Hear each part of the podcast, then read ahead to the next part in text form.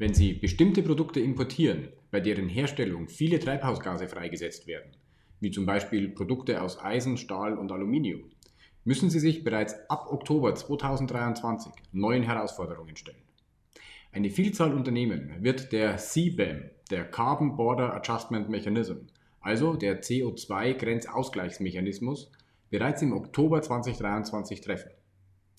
Um die neuen rechtlichen Anforderungen zu erfüllen, ist ein abgestimmter Prozess im Unternehmen zwischen dem Einkauf sowie der Zoll- und der Umweltabteilung erforderlich. In diesem Video erfahren Sie wichtige Hintergründe zum Thema.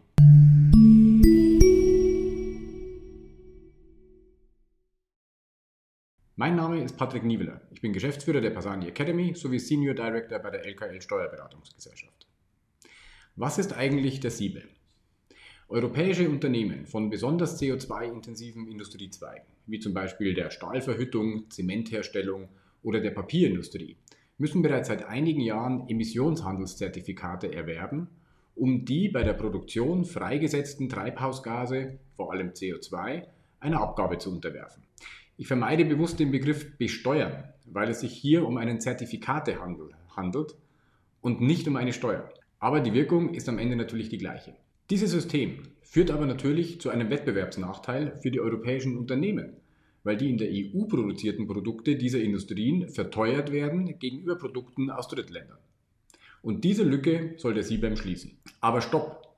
Bevor Sie nun abschalten, weil Sie denken, ich bin vom EU-Emissionshandel nicht betroffen, also bin ich auch vom CBAM nicht betroffen, weit gefehlt. Zwar ist richtig, dass vom EU-Emissionshandel ETS fast ausschließlich die Primärindustrie betroffen ist. Der CBAM geht jedoch weiter und erfasst auch verarbeitete Produkte aus Eisen, Stahl, Aluminium und so weiter. Und genau das wird für die Unternehmen nun zur Herausforderung. Viele Unternehmen, die derartige Produkte importieren, sind bisher genau in diese Falle getappt und haben gedacht, der CBAM betrifft uns nicht, da er an den ETS gekoppelt ist und somit nur die Primärindustrie betrifft. Inzwischen ist jedoch die entsprechende EU-Verordnung veröffentlicht und der Anhang 2 listet die betroffenen Produkte auf. Und nun wird klar, dass der Kreis betroffener Unternehmen wesentlich größer ist als bisher gedacht. Für den Einkauf ist also wichtig festzustellen, welche Produkte vom CBAM betroffen sind. Der Anhang der EU-Verordnung ist nach Zolltarifnummern aufgebaut. Sprechen Sie daher mit Ihrem Zollbeauftragten, um festzustellen, ob und in welchem Umfang Sie betroffen sind. Die nächste Frage ist dann natürlich, ja, und was kommen nun für Kosten auf unser Unternehmen zu?